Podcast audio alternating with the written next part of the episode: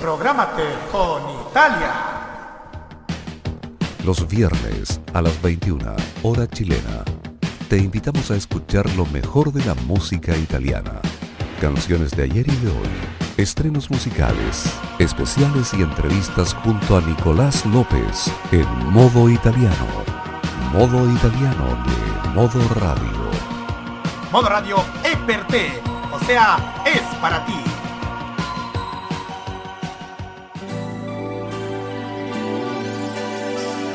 ¿De qué valen los días si no estás ahí? ¿De qué sirven las flores si no hay jardín? ¿De qué sirve el trabajo, la vida, el porvenir? Si no escuchas la radio para ser feliz.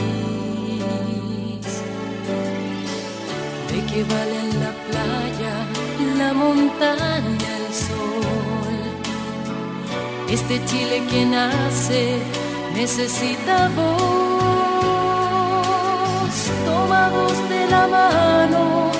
Asociados en la acción. La radio de las radios, Radio Total.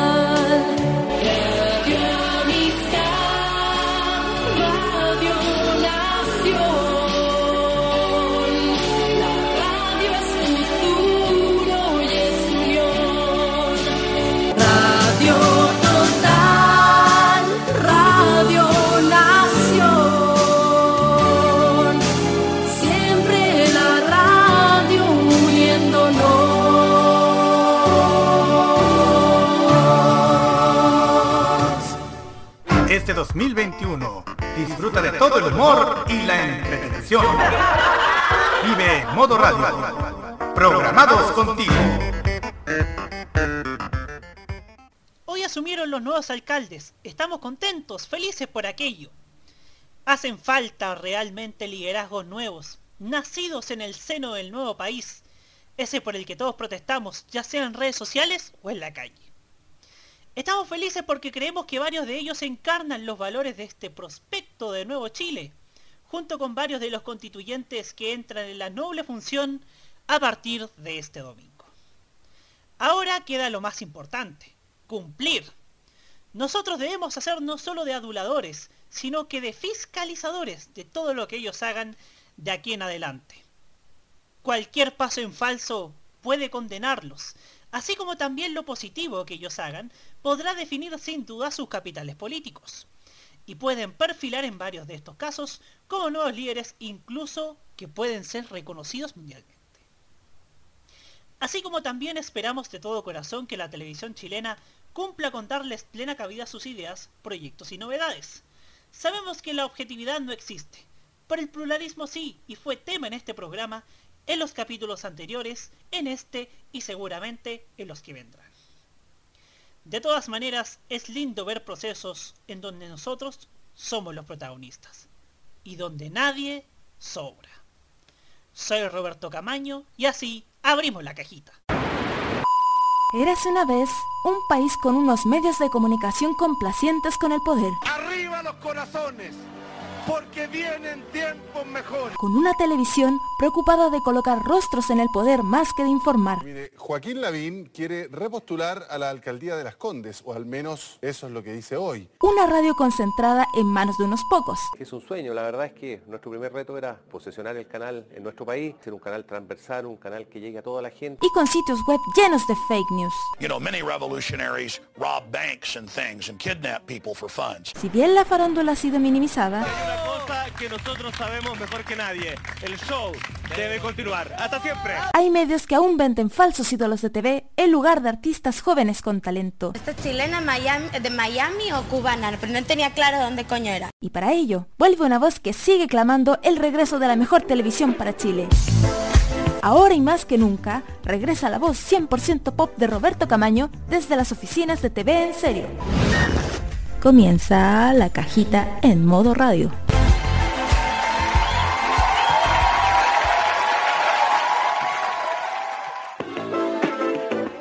Hola, ¿cómo están? Yugo.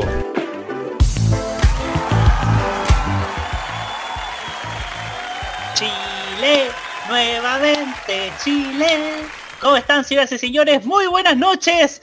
21 horas con 10 minutos estamos comenzando un nuevo capítulo de su programa La Cajita aquí en modoradio.cl en este día tan especial, en este día tan republicano, en este, o sea, no, republicano en el buen sentido de la palabra, no, no, no me vayan a malinterpretar. ¿ah? Con los valores de la república, eh, por ejemplo, eh, valores de la sociedad laica. Claro sociedad democrática, laica y, y, abierta, no lo, no los republicanos 8. No, no lo, no las regias. no las regias, claro. Bueno, estamos comenzando este, este programa en este día del que asumieron los nuevos alcaldes. Hubo, hubo muchas polémicas que ya analizamos en Tolerancia Cerdo, pero aquí llega el análisis televisivo que hoy día está cargadísimo en un café cargado. No, no, eso no, eso tampoco. Eso tampoco. No, yo lo que estoy tomando es un eco cargado. Eso.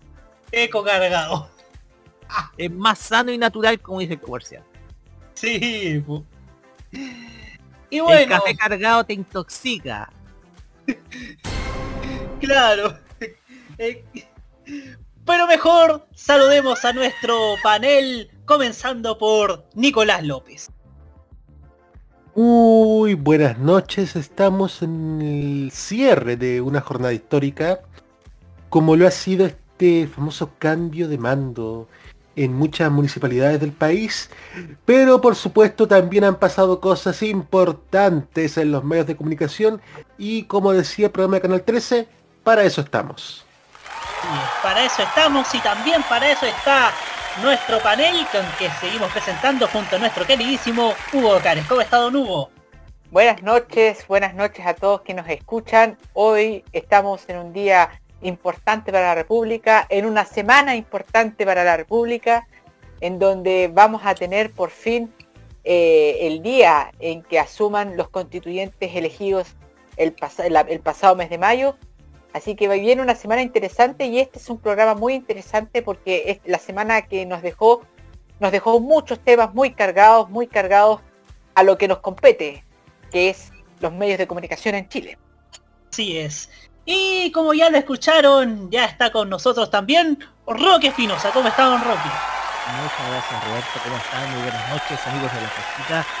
Así es, continuamos acá en esta, en esta cobertura, porque estuve en, eh, hace poquito en el en Cerdo, y ahora continuamos, pero para analizar los medios de comunicación. Así que nuevamente agradezco la invitación a Roberto en esta noche de día lunes, día del orgullo. Para todos aquellos que valoran el amor sin importar los prejuicios. Como decía Dana Paola, amor es amor y que nadie se meta. Bueno, por supuesto que el programa de hoy va a estar cargadísimo a una palabra que ha, ha sido la palabra de la semana, queridos amigos, que es la palabra pluralismo. Porque es muy, porque es muy lindo hablar de pluralismo, queridos amigos, pero es difícil practicarlo. Es, es fácil decir que nuestro gremio es lo suficientemente pluralista, pero cuánto de ello pasa de la palabra a la acción, eso lo hablaremos hoy día y donde usted puede comentar a través de las redes sociales que usted ya lo sabe. Facebook, Twitter e Instagram con el gato La Cajita MR y nos encuentran como modo Radio CL. Nos pueden escribir a nuestro WhatsApp más 569 no, 9, más 569 947259 El que tengo yo acá.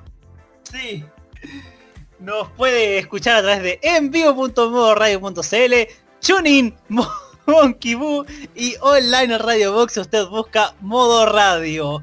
Y por supuesto, si quieres revivir este programa, estamos en los podcasts a través de Mixcloud, Spotify y demás plataformas habidas y por haber. Y por supuesto, por supuesto, queremos agradecer y les queremos anunciar que ya está en nuestro canal de YouTube la entrevista que le hicimos la semana pasada a Danae Piraíno. ¿ah? Así que para que ustedes le echen un vistazo y, revivan lo que, lo, que, lo que conversamos junto a esta cantautora viñamarina, esta tremenda cantautora viñamarina.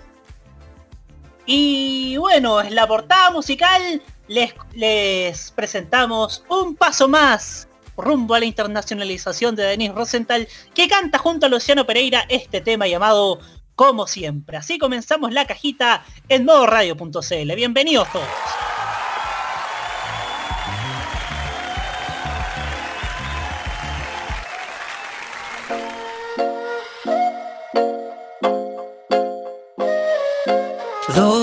¿Dónde está la luna de tu voz? Entre tanta oscuridad. Vas buscando una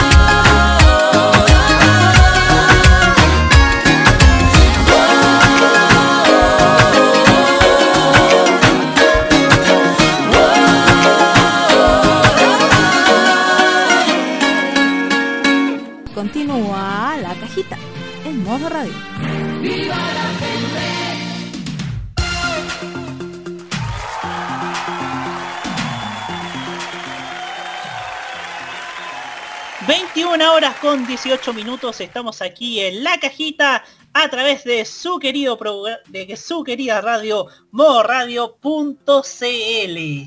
Eh, y bueno, estamos hablando, siempre se habla de pluralismo, creo que la semana pasada nunca antes se había hablado tanto de pluralismo como la semana pasada. ¿Qué creen ustedes, mi querido, mi querido panel? Creo que creo faltó poco para que fuera trending topic en Twitter, o sea, o sea, eh, al- algo fue casi la palabra de la semana, todas las semanas eh, hablando de pluralismo. Y sí, algunos hablan bonito de que pluralismo, de que defendemos la pluralidad de voces, principalmente la Anatel que sacó un comunicado respecto de la ley de medios de Daniel Jaue, que decía, por ejemplo, que ellos eran lo más pluralistas que habían.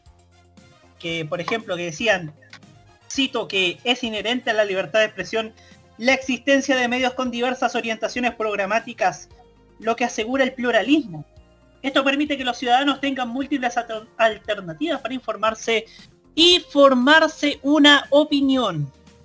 Además, enfatizaron con que la experiencia demuestra que quienes temen al escrutinio público buscan formas para coartar la libertad de expresión, intervenir la línea editorial y de programación de los medios y afectar el pluralismo.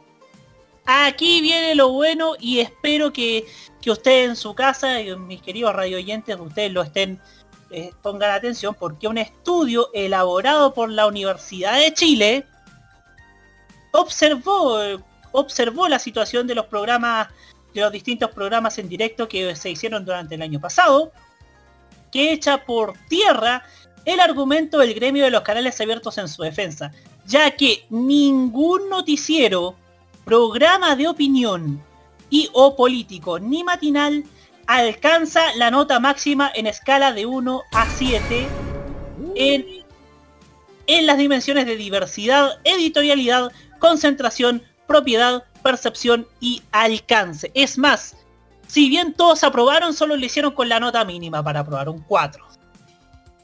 En cuanto a los espacios matutinos, el que aparece favorecido es el espacio de TVN Buenos Días a Todos, con apenas 4,4 puntos. Lo que supone una tendencia a prueba, pero es como es como sacar una nota azul con un 4, o sea, casi Salva casi y raspando. salva y raspando, claro. Más atrás le sigue Bienvenidos con 4,3, Mucho Gusto con 3,9 y Contigo en la Mañana con 3,7 puntos. Al respecto, este estudio concluyó que todos los canales presentan baja diversidad regional y los pueblos originarios no existen en este tipo de programas. Además de un muy bajo coeficiente de Gini respecto de diversidad política, lo cual significa una alta desigualdad en el acceso de los partidos políticos a los matinales. 15 partidos políticos no aparecieron en ningún programa de la muestra. En lo que respecta a noticieros, Tele 13 Central logra aprobar con apenas un, un puntaje de 4,6, seguido de 24 horas Central de TVN con 4,5, Chilevisión Noticias Central obtiene 3,9 y Mega Noticias Prime es el menos favorecido con 3,5. El estudio en ese sentido destacó lo monotemáticos que pueden ser estos espacios en sus pautas noticiosas, enfatizando que coinciden en sus principales temas, sus principales tipos de fuente, su centralismo en términos regionales, así como en la representación del pluralismo político, sus presencias y ausencias. Además criticó que no hay una oferta plural en términos de contenidos informativos en los programas de noticias y esto se alimenta de una alta concentración respecto de las variables de pluralismo externo. Por el lado de los programas de opinión, Estado Nacional logra destacar con apenas un porcentaje de aprobación de 4,3 puntos, seguido de Mentiras Verdaderas de la Red con 4,2, mientras que Mesa Central Domingo del 13 y Pauta Libre de la Red empata con una puntuación de 4 puntos. Si bien todos los espacios editoriales de los distintos canales tuvieron la nota mínima para aprobar, igualmente el juicio de la Casa de Bello es que habla de una falta de diversidad importante en la mayoría de ellos. Considerando que la muestra recoge el periodo previo al plebiscito constitucional del 25 de octubre pasado. Además hizo una fuerte crítica en que son programas con diversidad política en valores mínimos, lo cual es contradictorio con el propio propósito de este tipo de programa. 15 partidos políticos no aparecen entre sus fuentes. También destaca a los programas de opinión del canal dirigido por Víctor Gutiérrez, analizando que llama la atención que solo en Mentiras Verdaderas aparecen los pueblos originarios como fuente. En los otros programas son otros que hablan sobre este tipo de actores. Además aclamó que el 4.1 genera una innovación dentro de este tipo de programas al incorporar a Alejandra Matus como panelista chilena desde el extranjero en sus dos programas de opinión y debate político, de manera que ella permanece en prácticamente todos los programas desde fuera del set. Finalmente también precisan que Pauta Libre es el único espacio de estas características en tener su totalidad, en su totalidad, a mujeres dentro del panel.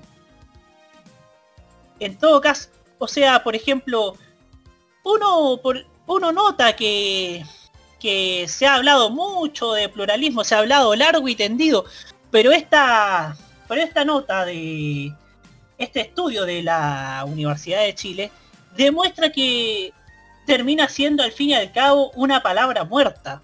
Termina siendo una letra muerta. O sea, si bien aprueban casi como con un 4, que es lo mismo que sacarse una buena nota en un, en un examen con un 4, en, en simples palabras sería como una como un, no es ni siquiera una nota azul, es casi un morado lo que lo que sacan los canales respecto al pluralismo. Y uno lo puede ver, por ejemplo, si uno ve Tele 13, que hoy día los viernes prácticamente eh, se reduce a algunas notas de magazine junto con, con informes sobre el te acuerdas de, de programas del pasado. Pero de hecho se habló durante todo el año pasado acerca de la preponderancia de, de alcaldes oficialistas que fueron, que acudieron a los matinales, que acudieron más a los, los mismos los mismos parlamentarios que acudían más a matinales e incluso varios de ellos fueron sancionados por privilegiar el matinal más que su, su labor parlamentaria. Y esto ha pasado, ha tenido de niños símbolos a María José Hoffman y a Diego Schalper. Entonces, acá, cuando el Anatel me dice que ellos, ellos son, que ellos están para salvaguardar el pluralismo en los medios de comunicación, siento yo que a jugar porque la Anatel ni siquiera prestó apoyo a la red cuando fue el tema del cuando fue este tema del telefonazo de Magdalena Díaz a Piñera cuando hubo canales de televisión que recibieron órdenes según una nota de la voz de los que sobran que recibieron órdenes de una de una de una línea editorial durante el estallido social y donde el mismo reportaje de la voz de los que sobran hablaba respecto de que incluso se sostuvo una reunión entre el director de prensa de Canal 13 de aquel entonces, Cristian Bofil, con la vocera de gobierno entonces, que si no me equivoco era Carla Rubilar, siento yo, siento yo que es precisamente una, una palabra bastante, bastante hipócrita. Me parece bastante hipócrita de, la posición de Anatel de querer salvaguardar el pluralismo cuando, cuando debían estar, siento yo que sin duda han fallado. Roque Espinosa, ¿qué, tú, ¿tú qué tienes que decir al respecto? A ver, nosotros hemos sido testigos, los que tenemos larga data histórica, eh, viendo televisión desde aquel entonces, desde niño, en donde uno a veces no entendía las informaciones 100% que daba la TV, de que hablar de pluralismo era dar espacio a todas las tendencias. Uno recuerda programas de, de principios de los 90, como Sin Protocolo, donde te, te- mostraban, por ejemplo, rostros de la política comentando los temas de la actualidad, pero de una manera mucho más ligera. Pero también tenemos casos en donde el pluralismo hoy en día eh, no se ve con claridad. Quizás el mejor ejemplo de trinchera, de periodismo de trinchera, es la- fue la radio en ese entonces. En la televisión habían cosas que no se podían decir y algunos, obviamente, por como propósitos de propaganda en la década de los 80, eh, tenían que difundir todo lo que tenía que ver con lo que el Palacio de la Moneda tenía que emanar. Hoy en día, nunca antes hemos visto más acentuado la falta de pluralismo en algunos canales y quizás el niño, el niño símbolo es el 13. Pero también uno tiene que entrar a analizar lo que pasó hace 15 años con el Chilevisión de aquel entonces. El Chilevisión de Sebastián Piñera, que fue un canal hecho como plataforma política durante 5 años, hasta que Piñera lo vende a Time Warner. El tema ahí, si uno hace los recuerdos, es que la mayoría de las notas que hacía el termómetro en el año 2006 eran siempre contrarias a Michelle Bachelet. Uno tiene memoria. Siempre todas las notas eran contrarias al gobierno de Michelle Bachelet. Además, cabe sumar también que otras plataformas como Mega, como Mega, el Megavisión de Ricardo Claro también de- eran pluralistas, pero hasta ahí no más. Porque tú teníais visiones que eran a veces mucho más conservadoras, pero en programas como por ejemplo el ASOD, ya ahí tenías mayor variedad política, porque tú sabías a lo que iba Jorge Andrés Richards. Era un tipo que era muy, pero muy agudo con el tema político. Y todo eso se acabó con el famoso Kiotazo. El programa se acabaría. Entonces, hablar de pluralismo es decir, aquí tiene que estar todas tendencias, no importa, no importa que, esté en el partido alguien del partido republicano, si tiene ideas puede dar. No importa que haya gente tanto de partidos del tanto partidos del Frente Amplio, por ejemplo, comunes que estén en un panel. Si mandan a alguien que sepa, por ejemplo, debatir o discutir antes de decir cualquier tontera, perfecto, bien. Y se forma una mesa de debate amplia. Pero hoy en día eso no lo estamos viendo en la televisión. Porque vemos algunos canales atrincherados por conveniencias económicas. Y ojo con ese detalle. Porque la mayoría de los argumentos que dan algunos defensores o por ejemplo enemigos de una ley de medios es que todos estos mecanismos son regulados por el mismo mercado. Y es mentira. Obviamente es mentira.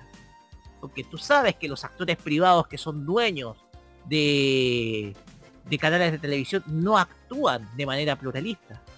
El mejor ejemplo lo ha dado México, en donde Televisa siempre ha estado ligada al Partido Revolucionario Institucional, desde siempre, a lo que era la doctrina de la Revolución Mexicana, que posteriormente se fue, fue tornando cada vez mucho más neoliberal. Entonces, el tema de los medios no es algo, el pluralismo no es algo que tenga que ver con una regulación propia del mercado.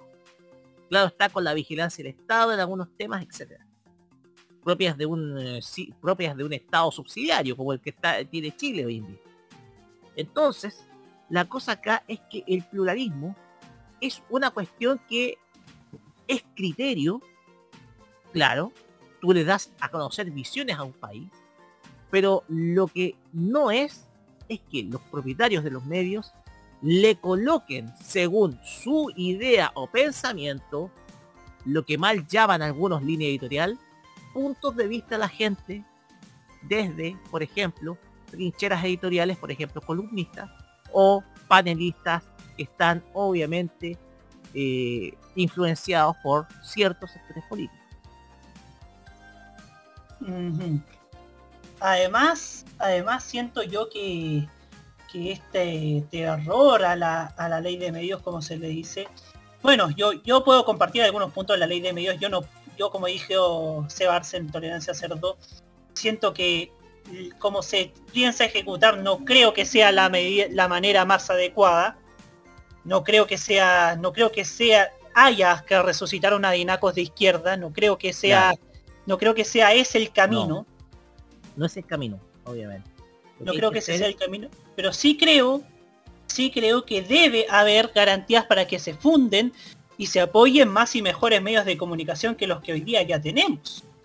mejor mira la idea es por ejemplo fomentar la aparición de nuevos actores dentro de las dentro del papel prensa. Hoy en día el papel prensa se está trasladando al internet. Claro. y yo creo que siempre ha sido uno de los tópicos que la izquierda ha tomado que es la el monopolio que tiene Mercurio y obviamente yo pienso que una de las uno de los enfoques que tiene que tener urgencia sí o sí es el aspecto radiofónico lo dijimos hace dos, dos o tres semanas Sí. que eh, tenemos el, el espectro AM abandonado, votado, y tenéis una concentra- sobreconcentración en pocas manos de diales FM, sobre todo en Santiago. Entonces hay que hacer algo para que esta, esta situación pueda ser regulada. Y obviamente una ley de medios tiene que tener eso, que principalmente acabe con la monopolización, por ejemplo, de diales, de, de- de diales en FM, y que fomente principalmente la entrada de nuevos competidores y nuevas visiones para el país. Efectivamente. Nicolás López, usted tiene la palabra. Y la verdad es que vemos que el discurso de la Anatel se cae. Porque defienden muy bien el tema de la libertad de medios. Pero no vi esa misma defensa, más bien vi un silencio sepulcral con lo sucedido con la red. Vi un silencio sepulcral con el tema del 18 de octubre. Lamentablemente nuestro mandatario, el jefe de Estado del país, tiene mucha influencia en Anatel. En base a ser uno de sus anteriores miembros. No olvidemos que Sebastián Piñera fue dueño del Canal 11 de Santiago. Tenía voz y voto en Anatel. No olvidemos también quién es el director, o mejor dicho, el encargado de, Ana- de Anatel.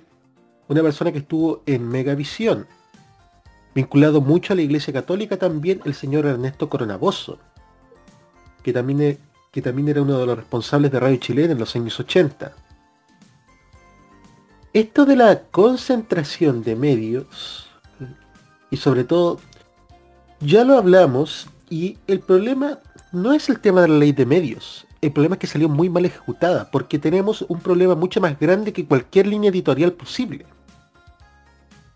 El problema más de fondo de todo esto es la concentración de medios. Concentración que principalmente se da en Santiago, siendo justos, en regiones tenemos más medios mm, más medios de carácter local, regional, que son mucho más pequeños también. Tenemos más visiones de voces, obviamente junto con las visiones más nacionales que vienen de Santiago. También va con el tema de la responsabilidad de medios. Y no me refiero no tan solo a los grandes empresarios. No me refiero tan solo a los grandes grupos de poder. Me refiero a gente que puede ser aún más, peli- que puede parecer inofensiva, pero en realidad mucho más peligrosa. Me refiero al señor Omar Gárate, que ha hecho un monopolio gigante, que ya se ha vuelto prácticamente en un radiodifusor digno de Iberoamerican, de Iberoamericana, mejor dicho, se me cayó el carnet, con todo lo que ha hecho crecer su radio en base a un solo programa que conduce el mismo. Me refiero a Radio Armonía, que en este momento la cadena evangélica que sigue y sigue y sigue y sigue y sigue y sigue y sigue pidiendo aportes, tiene prácticamente la cobertura de, a nivel de emisora más grande del país. O sea, prácticamente en cualquier zona tú levantas una piedra y aparece Radio Armonía, en AM, FM, o incluso en diales comunitarios. O sea, prácticamente le falta un dial en Cachiyuyo y estamos en cada localidad del país. Eso me parece más vergonzoso. También pasa el tema de los empresarios y concesionarios. En algunos países ya está la ley de que empresarios que tengan cierto tipo de negocios no pueden tener una concesión de radiodifusión. Aquí se deja al libre mercado, pero más que nada se deja para dejar principalmente una voz mandante. Y eso se ha visto principalmente en los últimos años, donde han proliferado las radios de opinión. Claro. O sea, prácticamente radio que se transforma, radio de opinión. Tenemos la infinita. Tenemos la duna. Tenemos la pauta. Tenemos la agricultura. Tenemos Tele 13 Radio. ¿Cuál más tenemos por ahí? Tenemos ADN, cooperativa. Ah, no, es que esas son, son más de, son más de información que de opinión. Ah, ya. Informativa, O deportiva. sea, se- se- separemos las radios que se potencian por sus roles informativos, como en el caso de Cooperativa, Bio Bio, ADN, con las que tienen un rol más de- de- decisivamente ligado a la opinión, como el caso de las antes mencionadas. También la radio Tiempo, o sea, el grupo Betia tiene dos radios de opinión. Estamos penetrando un mercado que ya está totalmente saturado. Yo no sé qué tanto puede afectar la actual crisis que vive Copesa, que yo estoy completamente seguro que así como vamos, nos llega el 2022 a Radio Duna, que ha sido la única que ha intentado salvar a toda costa. Pueden perderlo todo, pero Radio Duna no. Eso sería mi opinión. Buen punto el que mencionaste, Nico. ¿eh? Y bueno, Hugo Cares, su turno.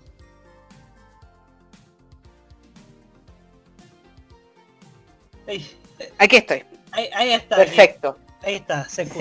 Sí, sí.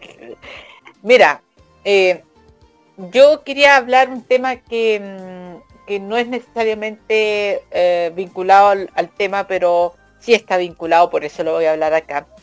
Y que tiene que ver con eh, el- lo que provocó la discusión de la del pluralismo en medios en esta semana, la semana pasada, que fue eh, la actitud del candidato Daniel Jadwe en el debate presidencial del pasado día martes. En él se refirió con duros términos a Canal 13. En él, él él se refirió a Canal 13 como un canal en donde amparaba a violadores de derechos humanos. No dio el nombre a qué personaje se refería. No tuvo quizás eh, la valentía de decir quién era ese personaje. Yo no sé quién es. Puede ser el presidente de la. República. puede- Yo digo que es el presidente de la República. Qué mal que no lo dijo. No sé por qué Gabriel Boris después sí lo dijo. Sí se refirió a, a Piñera como, como violador de derechos humanos. Pero el tema que a mí me preocupa de Jadwe no es su programa. Porque su programa puede ser bastante plausible. Y no es necesariamente un programa comunista. Lo que me preocupa del candidato Jadwe es la forma de cómo se refiere a ciertos medios y a ciertos personajes. Porque lo que él hace es lo que hicieron muchos personajes, muchos líderes de jefes de Estado en Latinoamérica en los últimos 15 años y que han provocado una fuerte polarización en esos países. Argentina, Ecuador, Venezuela, entre otros. Bolivia. Entonces, Jadwe eh, después, va a dec- después dice, no, si yo defiendo la libertad de los medios, di- defiendo la libertad de expresión. Pero usted, anteriormente, usted descalificó medio de comunicación porque tiene su opinión, su percepción de realidad, como la que tiene Canal 13. Eso es lo que me preocupa. Y después terminan victimizándose, muchos de ellos, con que ellos no, no tienen espacio, no, no, no tienen la forma de poder expresar sus opiniones. Sí la tienen. Y tanto es así que Daniel Howe criticó a un canal de televisión, nada más ni nada menos. Ahora, el tema, estrictamente hablando del tema en pauta, hay un tema que lo publicó ayer Daniel Matamal en su columna. Gran parte de su columna yo lo tomé, eh, yo lo comparto. Y que es la amenaza de la libertad de expresión proviene no solamente del lado de Hadwe, sino también proviene de personajes como Juan Sutil, un personaje que dejó de financiar un medio de comunicación por transmitir contenido que a él no le gustaba. Pero hay un dato que escribió el señor Matamal ayer y que tiene que ver que con que cada uno puede generar su medio de comunicación a través de redes sociales. Cada uno puede generar un medio de comunicación y con eso se cumple la idea de que existe pluralismo de medios. Hilando fino, Chile sí tiene pluralidad de medios de comunicación y una pluralidad bastante grande. Hay medios partiendo de medios anarquistas, medios que buscan prácticamente desmantelar el poder organizado, perfiles como Prensa Piensa, Radio Villa Francia, etcétera, y también medios ultraderechistas, como el Baquedano o, bueno, el Libero, que no es tan ultraderechista, pero se acerca bastante al derechismo más duro. Y tenemos un potpurrí de medios de comunicación en nuestro país. Entonces, de buenas a primeras, si se cumple lo que establece Matamala, existe una pluralidad de medios, amparados en gran parte porque la mayoría de estos medios son digitales. Pero hay algo más serio y que lo obvia Matamala. Que no hay ningún medio que contraponga el poder de ciertos medios de comunicación establecidos. Por ejemplo, en el mercado de los diarios impresos. Por ejemplo, en el, en el mercado de los canales de televisión, de televisión abierta. Por ejemplo, en el mercado de las radios FM. Es ahí en donde ahí hay diferencias en la proporción de ciertos medios de comunicación que otros. Nuestro país, el problema que hay en Chile no es de pluralidad de medios, sino es de quién es los medios y de la proporción de ciertos medios de comunicación, de contrapesos a esos medios de comunicación en Chile. En Chile no tenemos un diario que le haga contrapeso ideológico al Mercurio. En Chile no tenemos un canal de televisión que le haga contrapeso a la visión de sociedad que postula Canal 13. No existe. Y difícilmente existiría porque tenemos empresarios que quieren a toda costa graficar su visión de sociedad a través de sus medios de comunicación. Es por eso que siempre estamos bregando desde esta tribuna que exista un medio público fuerte, que sea de contrapeso a esas ideas. Que exista una ley que fortalezca ciertos medios de comunicación para que sean fuertes, para que tengan espaldas económicas y signifiquen de contrapeso a esos intereses de sociedad. Es ni más ni menos que eso. Ni más ni menos que eso. Un contrapeso. Ahora, reitero, Chile tiene pluralidad de medios y bastante amplia. Otra cosa es qué medios son los que realmente influyen en Chile. Y claro, me van a decir, Copesa está en una grave crisis económica, el Mercurio está en una gran crisis económica, los canales de televisión están en una gran crisis económica, las radios están en una gran crisis económica. Pero aún son influyentes. Aún 3 millones de personas ven cada noche los noticieros de televisión. Aún millones de personas compran los diarios o se interesan en leer los diarios. No me digan de que los medios chicos, por ser medios independientes, sean tan influyentes como el Mercurio. Porque no es así. Por eso el señor Luxich no vende Canal 13. Por eso el señor Sayé no va a querer vender Copesa. Porque saben que ellos están dirigiendo medios influyentes. Entonces, una cosa es decir, hay una pluralidad de medios, pero ¿cuánto es la influencia de estos medios independientes? Esa es la otra cosa de la cuestión. Y ahí es donde siempre tenemos que ver el análisis fino. Para terminar con el tema de Jadwe, porque lo expliqué un poco mal, el candidato Jadwe después no victimice que lo traten mal, que lo estén tratando mal, si él también trata mal a cierta gente. Eso, eh, sea un poco más moderado, candidato Jadwe, porque usted tiene la titánica tarea de juntar la mitad más un- el 50% más uno de los votos. Y en este país, hay que decirlo, es un país que al escuchar la palabra comunista se aterra de inmediato. Y no amenace tanto a ciertos medios de comunicación tampoco. Porque si no, toda la campaña de terror, del terror que usted cree que existe en Chile, va a ser cierto gracias a sus propias palabras. Evítelo. Evítelo. ¿Ya? Eso. Para cerrar este bloque quisiera quisiera mencionar algunos ejemplos de, por ejemplo, de pluralismo, de pluralismo en los medios. No sé si ustedes van a estar de acuerdo. Por ejemplo, en no voy a mencionar Argentina porque Argen- porque porque hay varios que dicen que no, no hay que poner como ejemplo de toda Argentina. Vamos a hablar de países mucho más avanzados.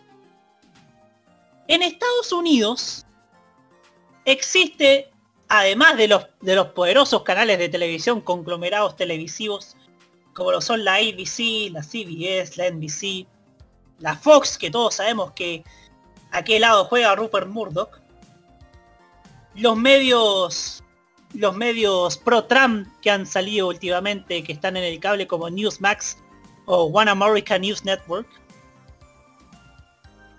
Pero también hay una diversidad de medios que incluso es impulsada por los mismos empresarios estadounidenses, como el Washington Post, que todos sabemos que el Washington Post, este, si no me equivoco, de Jeff Bezos, el dueño de Amazon.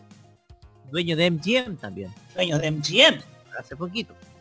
Y además, en ese mismo diario aparecen reportajes sobre cómo, cómo varios empresarios estadounidenses eluden impuestos.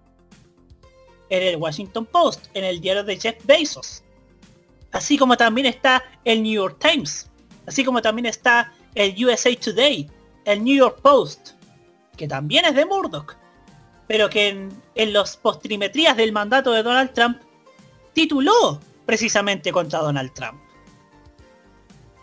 España, por ejemplo, también puede decir que tiene un pluralismo de medios. Están los canales públicos, está Televisión Española, pero también está Tres Media que también ejerce cierto pluralismo de medios. Porque, por ejemplo, está Antena 3, que según varios es derechista. Pero también está la sexta, dentro del mismo conglomerado de Antena 3, que es mucho más progresista. Y luego tenemos Mediaset España, que es, que es que no se casa con ninguno. Bueno, no, la informativo nunca ha sido el fuerte de Mediaset. Y luego tenemos medios ultraderechistas de ínfimo rango como el Canal 13, dependiente de la Iglesia de España, y el canal antes llamado como Intereconomía, que ahora se llama El Toro.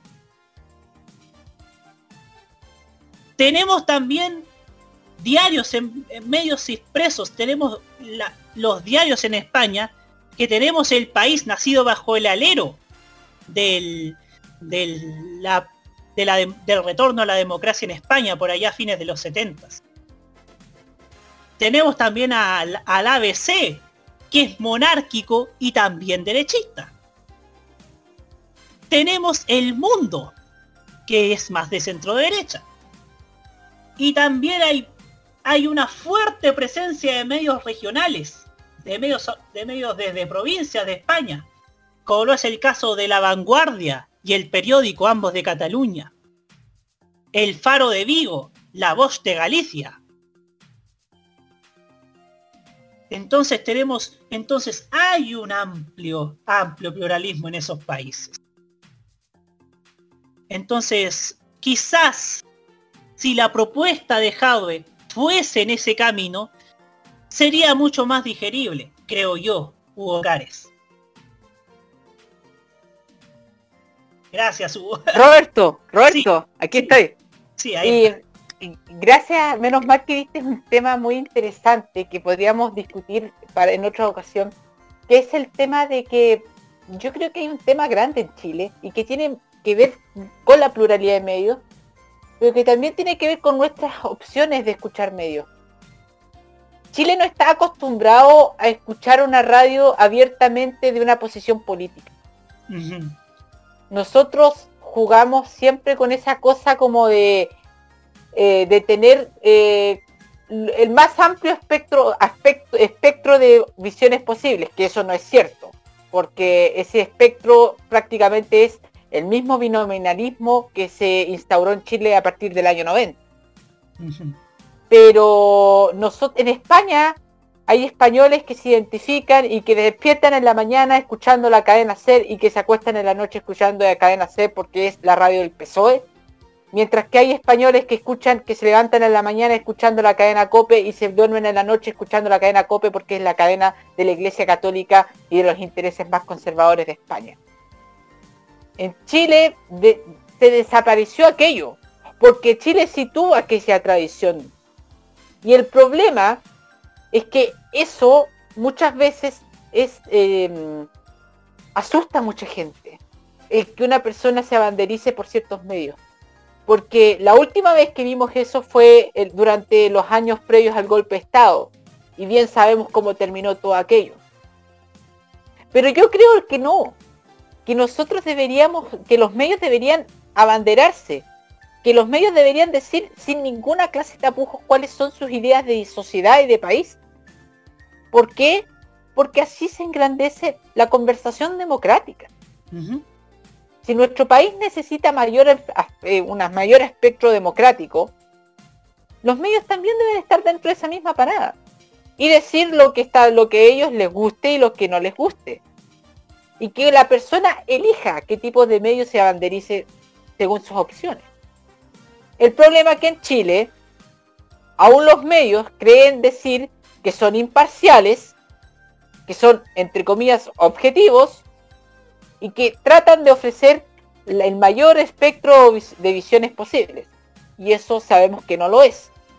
Entonces nos sentimos como en una nebulosa en donde no sabemos realmente qué elegir porque lo que queremos elegir no existe y lo que tratan de decirnos no lo es.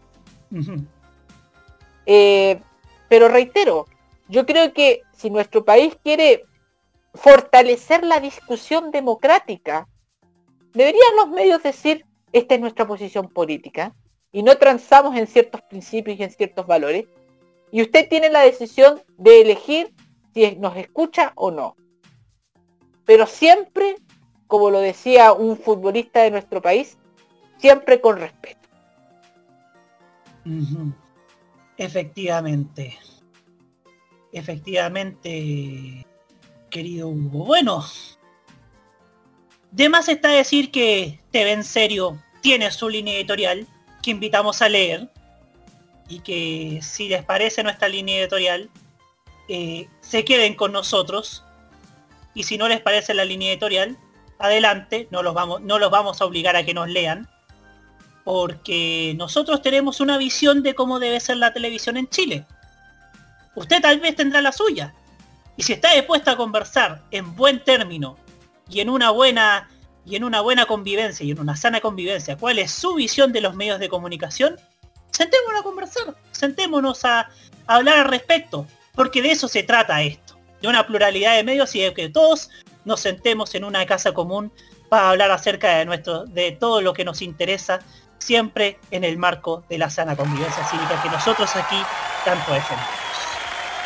Bueno, nos vamos a la música, nos vamos con May Villalobos, esta joven cantante chilena que nos trae un nuevo tema llamado En otra vida. Y ya seguimos aquí en la cajita en modo radio.cl para hablar, fíjese, de algo calentito.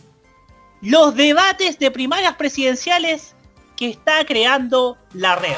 Vamos y volvemos.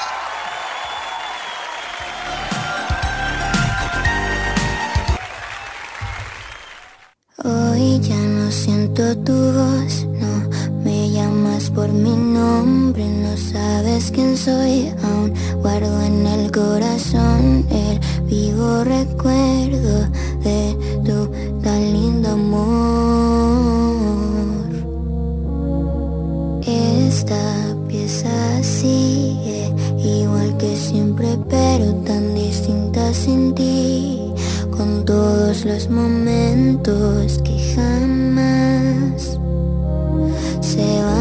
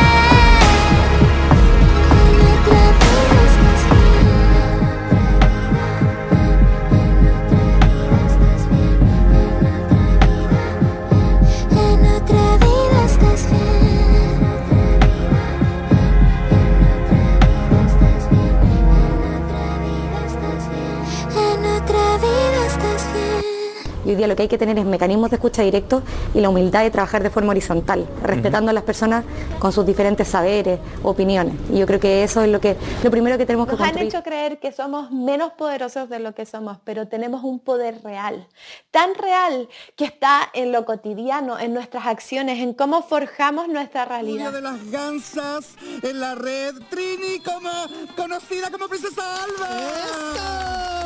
Bienvenida. Muchas gracias por la invitación. No, gracias a Chile está cambiando y su televisión también. Y en este largo camino estaremos ahí. TVenserio.com. Tres años ayudando a forjar la televisión de un mejor país. Prográmate con la opinión. Todos los lunes desde las 19 horas hora chilena, escucha las opiniones irreverentes y sin filtro sobre la actualidad nacional. Lo que pasa en la política, los personajes que hacen noticia en la semana y todo lo que tienes que saber para estar informado lo escucharás cada lunes junto a Sebastián Arce, Nicolás López y la participación del Cerdito Chuletas en Tolerancia Cerdo. Vive Modo Radio. Programados contigo. Realmente no estás tan solo. ¿Quién te dijo que no estabas? Si aún podemos abrazarnos, para eso hay que cuidarnos. Juntos saldremos de esto. Esto no pretende ser una propaganda emotiva. En Chile ya van más de 25.000 muertes a causa del COVID-19. Si no quieres sumarte a esta cifra, toma las siguientes precauciones. Lávate las manos y el antebrazo frecuentemente. Sal de tu casa solo cuando debas hacerlo. Cuando lo hagas, lleva siempre la mascarilla puesta. Mantén un metro de distancia con quienes te rodean. Te cuidamos, pero cuidarnos es tarea de todos. Este 2021, vive Modo Radio. Programados contigo. Prográmate con los clásicos. Los miércoles desde las 21 hasta las 23 horas, hora chilena, encuéntrate con los grandes éxitos de la música que se han transformado en un clásico. Todas las semanas, Rocky Espinosa te lleva a un recorrido de 50 años de música y distintos estilos a través del clásico de los miércoles. Modo clásico.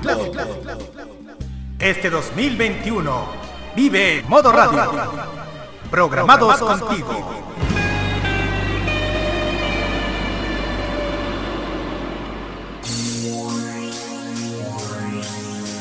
Cuando apuestas por ti mismo, estás haciendo una inversión en tu propio futuro. Cuando eliges pasar tu valioso tiempo pensando, hablando y escribiendo pensamientos negativos, estás invirtiendo en algo que no te dará absolutamente ningún beneficio en tu futuro. Beyoncé.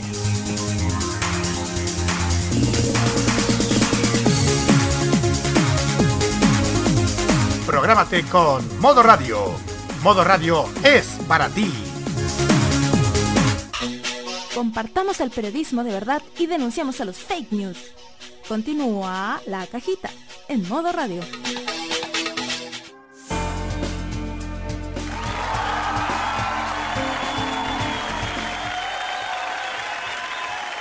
...22 horas con 5 minutos... ...estamos aquí en este programa... ...en este tremendo espacio... ...ya es que se llama La Cajita... ...aquí en modoradio.cl... Y vamos a hablar acerca de un tema fresquito, pero fresquito, fresquito, fresquito. Y tiene que ver con, con la emisión de anoche de Pauta Libre, porque no solamente Alejandra Mato comenzó hablando sobre la ley de medios de Daniel Jave, que ya hablamos en el primer bloque de este programa, sino que también se hizo un importante anuncio, y es que la televisora de Avenida Quilín realizará sus propios debates de cara a las primarias presidenciales con la presencia de los candidatos, de los precandidatos, perdón, de Chile Vamos y Apruebo Dignidad. El, pro- el próximo 6 y 7 de julio se llevarán a cabo dichos encuentros que tendrán en su rol de cuestionadores a las periodistas Mónica González, Alejandra Matus e incluso la participación especial de Santiago Paulovich. La moderadora será la conductora de la tarde con Hola Chile, Julia Vial. Se emitió anoche un, un, un video promocional en el que se hablaba de que Ignacio Briones aceptó la invitación de la red, Mario Desbordes también aceptó la invitación de la red, sin embargo, y acá me quiero detener, hasta el momento nadie de Apro Dignidad, ni Gabriel Boris, ni Daniel Jaue, ni siquiera los dos restantes de Chile Vamos, o sea, Sebastián Sichel y Joaquín Lavín, han aceptado el debate. Yo creo, honestamente, yo creo en el sentido de que, en ese sentido de, obviamente, de, por lógica, que los de Apruebo Dignidad van a confirmar su invitación. Obviamente. Deben hacerlo porque, porque, la, porque su, su credo así, su credo político tiene que demanda que hay que, que hay que dar a conocer sus propuestas y ideas de cara a la ciudadanía. Pero en el caso de Lavín y de Sichel, acá hay un tema muy complejo. Acá hay un tema muy complejo y es que hasta el momento no han querido debatir y según la tesis de varios en redes sociales es porque sencillamente la presencia de Mónica González y la presencia de Alejandra Matus les da a ellos un muy mal rollo. ¿Y por qué un muy mal rollo? Esto ya lo dije en el Tolerancia Cerdo. Porque a Lavín, Mónica González no lo va a tratar como lo hacía el año pasado Tonka Tomisic. A Sichel no lo va a tratar Alejandra Matos como quizás la trató Ángeles Araya el año pasado en Aquí Somos Todos.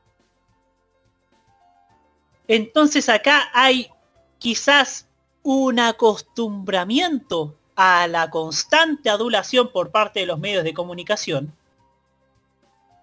que sencillamente ir a un lugar donde no te sabes, donde no, donde no, donde está 100% comprobado que Matus y que Mónica González no se casan con ninguno, y menos aún con, con Lavín o con Sichel, creo yo que aquí se está aplicando la frase soldado que arranca sirve para otra elección.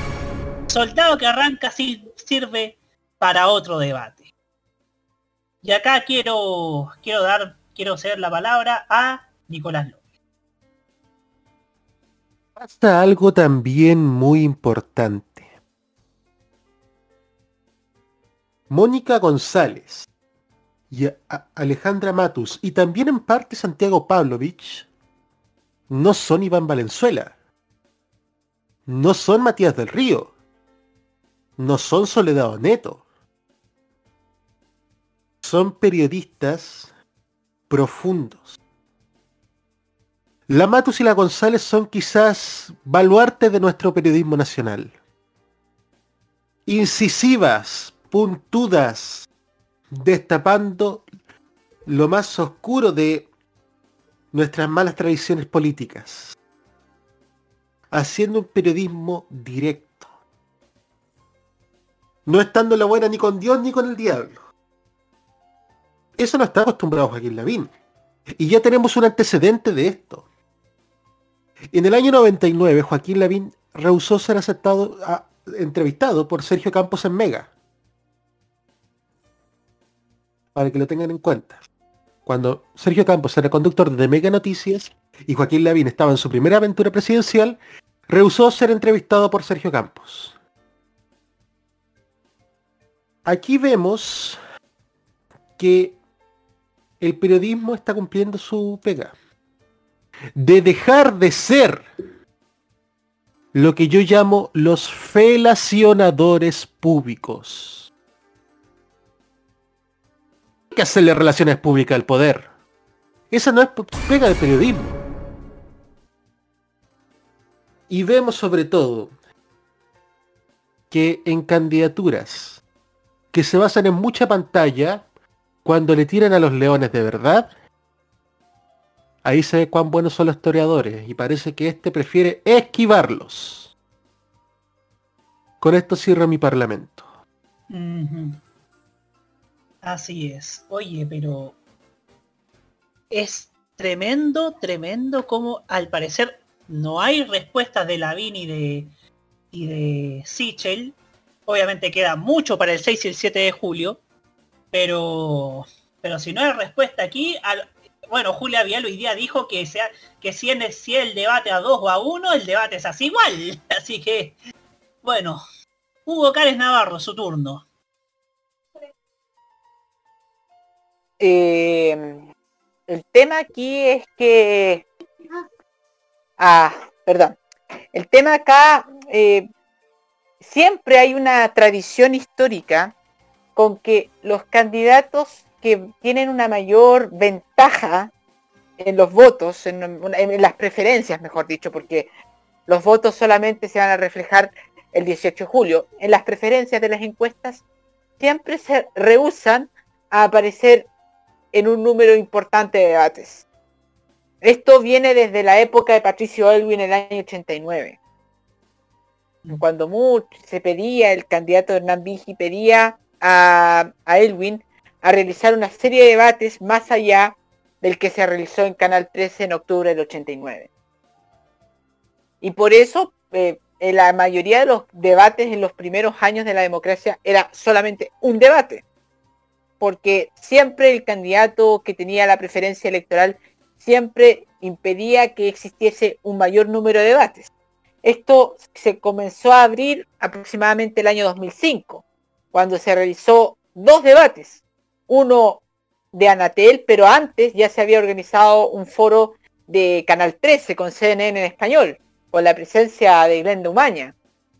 Y después un debate en segunda vuelta, que fue el primero, porque en el año 99 creo que no hubo debate en segunda vuelta.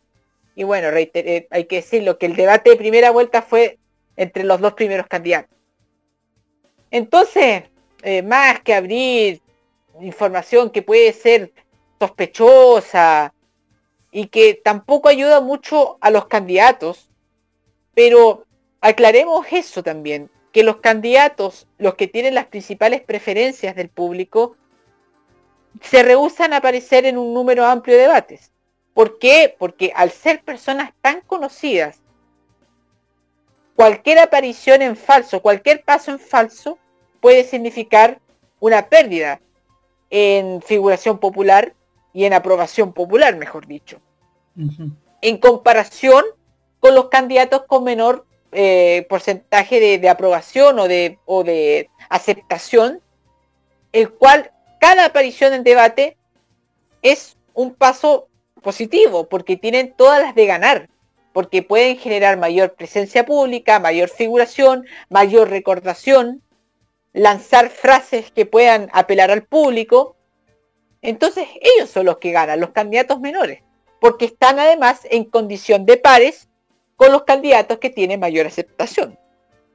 Y eso pasa no solamente en Chile, pasa en la mayoría de los países del mundo, en donde los candidatos con mayor eh, figuración tratan de aparecer en unos números contados de debate. Ahora bien, yo creo que si yo soy parte de los comandos de los candidatos Sichel y Lavín, yo preferiría que ellos estuviesen en estos debates. ¿Por qué? Porque también en esta época de gran transparencia, en donde se exige transparencia por parte de los candidatos, sería un, un hecho positivo que estos candidatos respondieran ante este grupo de periodistas de tan alta reputación, de tan amplia presencia en medios de comunicación y con, tan amplio currículo. Sería positivo para los propios candidatos estar ahí y ser apelados por esos periodistas. Engrandecería también a los propios candidatos, creo yo, que no van a tener una figuración de, gente que se esquiva o que esquiva tantos temas. El mejor candidato es aquel que se prepara y el que responde todo, incluso las preguntas que no les son de todo convenientes. Mejor quedar en esa situación que quedar en una situación de candidatos que tratan de esconderse de ciertos periodistas, como es la sensación que se está dando en estos días. Eso. Efectivamente. Y ojo, y ojo, tocaste un punto de los pasos en falso públicos de los candidatos. Y creo yo que en Estados Unidos hubo un paso en falso que, que perjudicó a un candidato, pero no fue reciente, fue por ahí por los 60. Fue por ahí por los 60, los 70, que hubo un debate, Claro. Que hubo un debate, no, no recuerdo si, si fue de Richard Nixon, fue uno donde estaba Nixon, que Nixon versus Kennedy. Nixon versus Kennedy. El, Nixon el versus histori- ese, ese es un momento histórico, Roberto, porque no estamos hablando de un debate cualquiera. Fue el debate que hizo decantar la elección de George, eh, no, de, de John eh, F. Kennedy como John presidente Kennedy. de los Estados Unidos. Estamos hablando de un debate que fue que hasta el día de hoy es recordado. Ajá. Pasó Así lo mismo con Jimmy Carter el año 80, que era el candidato incumbente, el presidente incumbente, que se rehusó de debatir con, con Reagan y el debate fue apenas un debate y fue a muy pocos días antes de la elección, cosa que en Estados Unidos la tradición eh, ordena que sean por lo menos tres debates, eh, sí, son tres debates y que se realizan con bastante antelación de la elección, por lo menos un mes y medio antes. Así es. Y, y bueno, damos el pase a Roque Espinosa. Tengo en memoria el primer debate presidencial de 2009. Y ese lo realizó TVN. Con todos los candidatos. Con los cuatro candidatos que estaban ahí. Estaba el candidato de la concertación, Eduardo Frei. Candidato de la oposición, de la derecha, que era Sebastián Piñera. eh, y el candidato del Juntos Podemos, que es Jorge Arrate, y obviamente el independiente Marco Enrique Jominán. Me acuerdo de ese debate que lo hizo solamente TVN y que estuvo moderado por Alejandro Guillé. Me acuerdo que en ese debate Eduardo Frei colocó, complicó muchísimo a Sebastián Piñera. Por un infamoso informe de transparencia internacional y daba cuenta de los actos del candidato de la derecha, de Sebastián Piñera, sobre cómo la vulneración del uso de información privilegiada eh, era algo recurrente de parte de, Piñera, entonces empresario, y usó una carta a favor que fue muy buena de parte de Eduardo Frei para complicarlo. ¿Y cuál fue la respuesta? Vimos a un Sebastián me tocó ver a un Sebastián Piñera exaltadísimo, sacado con el informe de Eduardo donde en donde decía él que la gente conocía cuáles eran sus negocios. En cambio, los negocios de Eduardo Frei y su hermano no nadie los conoce. Pero estaba enojadísimo.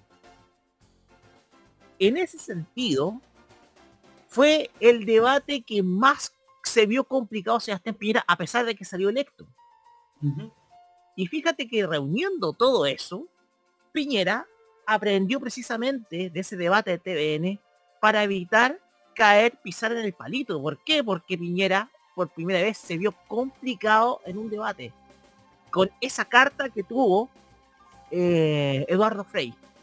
Con la carta del informe de transparencia internacional en donde incluso, no sé si alguien recordará, eh, Cecilia Morel dijo que uno de los que acusaba de que uno de los redactores del informe era el, el- el entonces ministro de Hacienda Andrés Velasco. Entonces, en ese sentido, cuando el debate es hecho por una sola entidad, hay algunos candidatos que tienen cierta reticencia. ¿Por qué?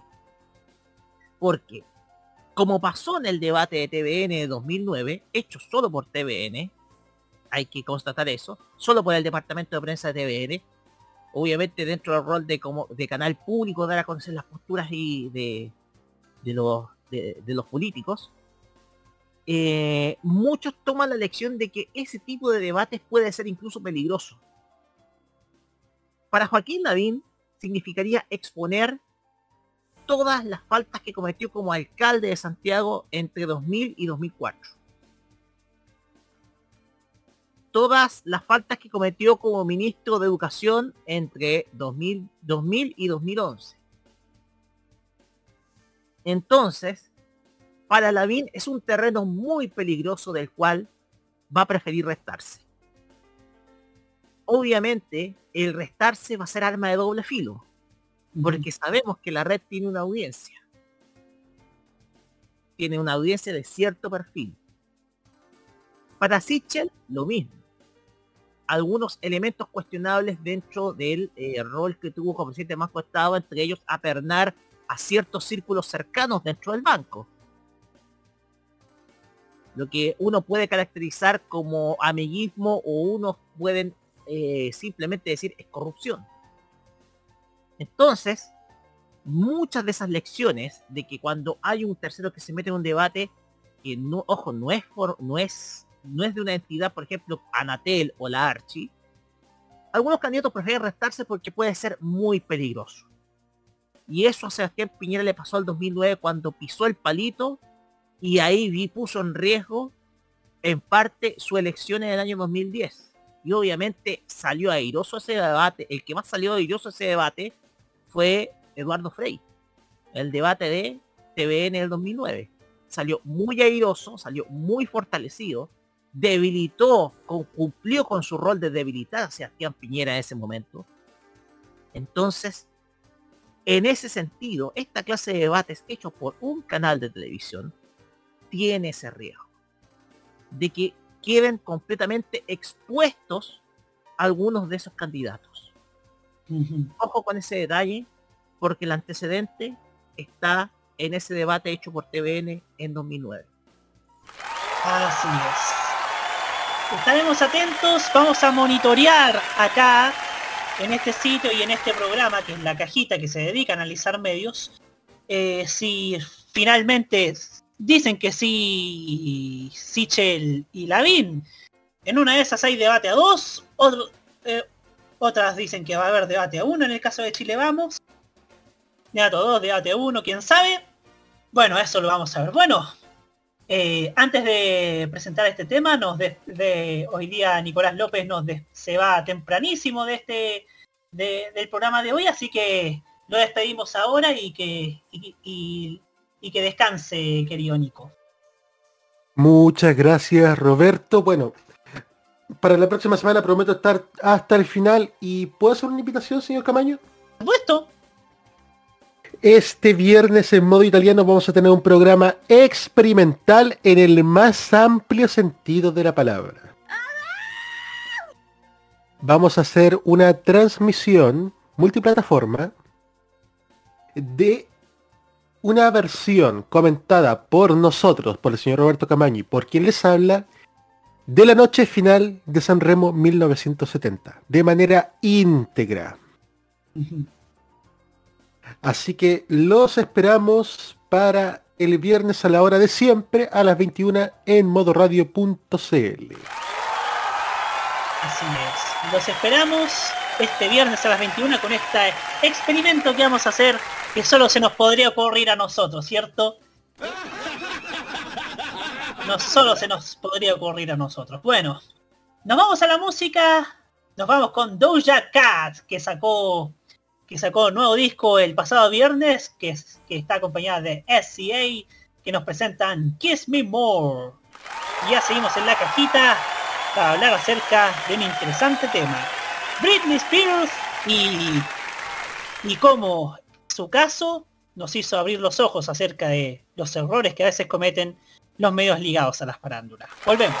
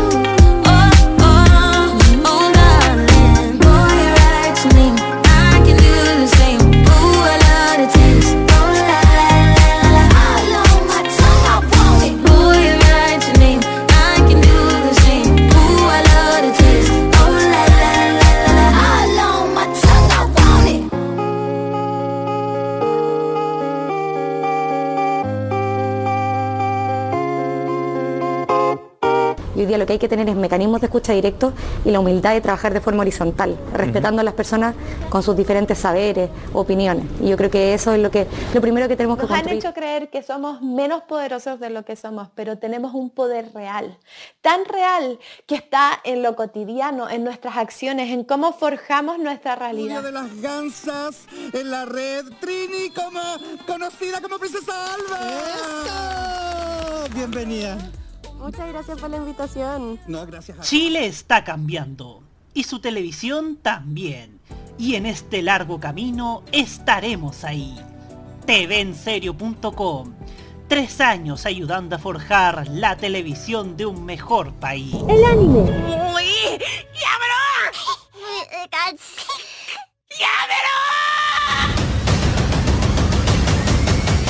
La música asiática.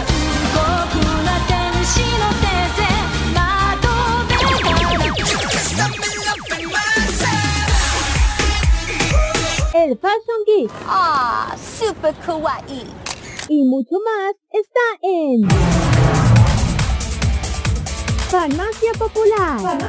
Escúchenos todos los sábados desde las 18 horas hora de Chile continental, con repetición los domingos a las 15 horas hora de Chile continental. Solamente por Modo Radio. Farmacia Popular. Este 2021, vive Modo Radio, programados contigo. Realmente no estás tan solo. ¿Quién te dijo que no estabas? Si aún podemos abrazarnos, para eso hay que cuidarnos. Juntos saldremos de esto. Esto no pretende ser una propaganda emotiva. En Chile ya van más de 25.000 muertes a causa del COVID-19. Si no quieres sumarte a esta cifra, toma las siguientes precauciones. Lávate las manos y el antebrazo frecuentemente. Sal de tu casa solo cuando debas hacerlo. Cuando lo hagas, lleva siempre la mascarilla puesta. Mantén un metro de distancia con quienes te rodean. Te cuidamos, pero cuidarnos es tarea de todos. Este 2021, vive Modo Radio, programados contigo. Prográmate con el estilo. Los jueves desde las 21 y hasta las 23 horas, hora chilena, disfruta del estilo que contagia las emisoras de todo el mundo. Todo lo mejor del baile y la coreografía, las novedades musicales semanales y lo mejor del sonido de Corea del Sur llega todas las semanas junto a Alice, Kira, Roberto Camaño y la conducción de Carlos Pinto en Keimo. Este 2021 vive Modo Radio, programados contigo. Prográmate con lo prohibido. Los martes a las 21 horas, hora chilena, te invitamos a probar una manzana muy particular. Una manzana que te hará disfrutar, gozar y entretener con la mejor música y la simpatía de una mujer dispuesta a todo. Te invitamos a degustar la manzana prohibida con Loreto Manzanera junto con Segundo Fernández. Prográmate con Modo Radio. Modo Radio es para ti. Puede ser la estrella de la noche con un pantalón vaquero, una camiseta de colores o un vestido corto. Lo importante es que esté feliz por dentro. Britney Spears.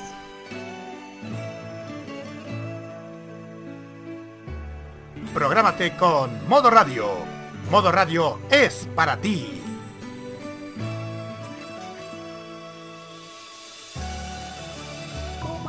Queremos que la cultura de la calle tenga más cabida en los medios. Y a los tongueros, echémoslos para la calle. Continúa la cajita en modo radio.